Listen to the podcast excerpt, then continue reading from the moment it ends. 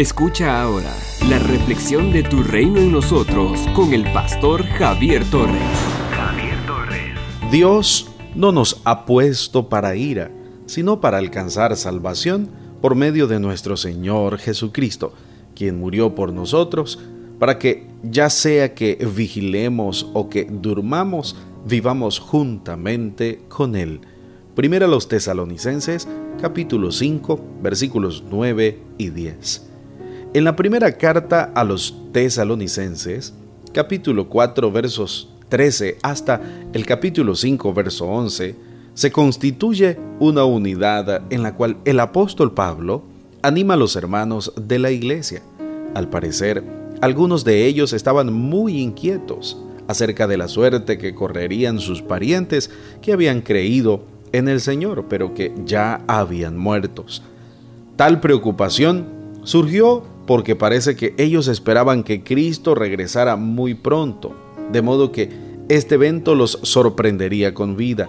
Sin embargo, ya algunos habían muerto. ¿Qué pasaría con ellos?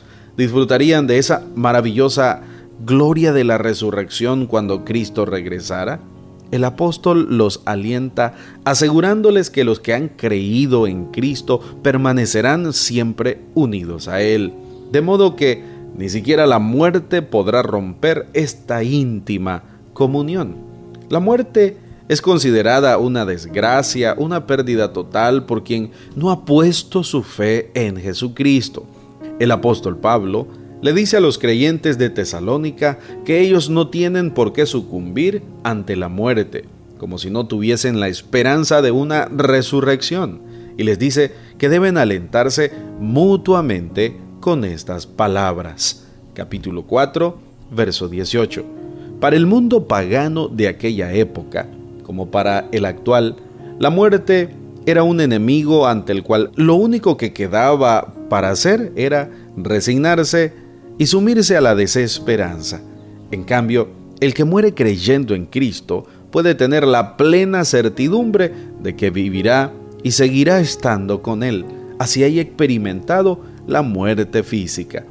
También el apóstol exhorta a los creyentes a mantenerse vigilantes, perseverando en el Señor, pues su retorno ocurrirá de forma repentina. Ya el Señor Jesucristo lo había advertido. Velad pues, porque no sabéis a qué hora ha de venir vuestro Señor. Pero sabed esto, que si el padre de familia supiera a qué hora el ladrón habría de venir, velaría y no lo dejaría entrar en su casa.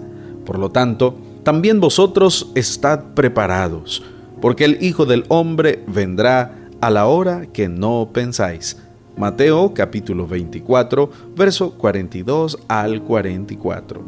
Lo que nos corresponde a nosotros es mantener nuestra comunión con el Señor de modo que cuando regrese estemos listos para seguir a su lado. El cristiano no debe desgastar su tiempo haciendo cálculos acerca de la fecha del regreso de su Señor, pues siempre fallaremos. Lo que debemos hacer es aprovechar bien el tiempo, disfrutando de esta relación maravillosa con nuestro Mesías. Somos del Señor bien sea que vivamos o muramos, somos propiedad de Jesucristo. Tenemos la preciosa esperanza de que mientras vivimos, contamos con la presencia salvadora de Cristo y cuando muramos, ni siquiera la muerte podrá separarnos del amor de Él. Alentémonos con esta enseñanza. Además, vivamos cada día asidos del Señor de modo que cuando regrese podamos seguir caminando con Él, tal como le dice a Enoch en Génesis capítulo 5, verso 21 al 24. Somos una iglesia llamada a establecer el reino de Jesucristo en Nicaragua. Nuestra misión es predicar las buenas nuevas de salvación a toda persona, evangelizando, discipulando y enviando para que sirva en el reino de Jesucristo. IRSA, transformando vidas. El pastor Javier Torres ha compartido la reflexión de hoy.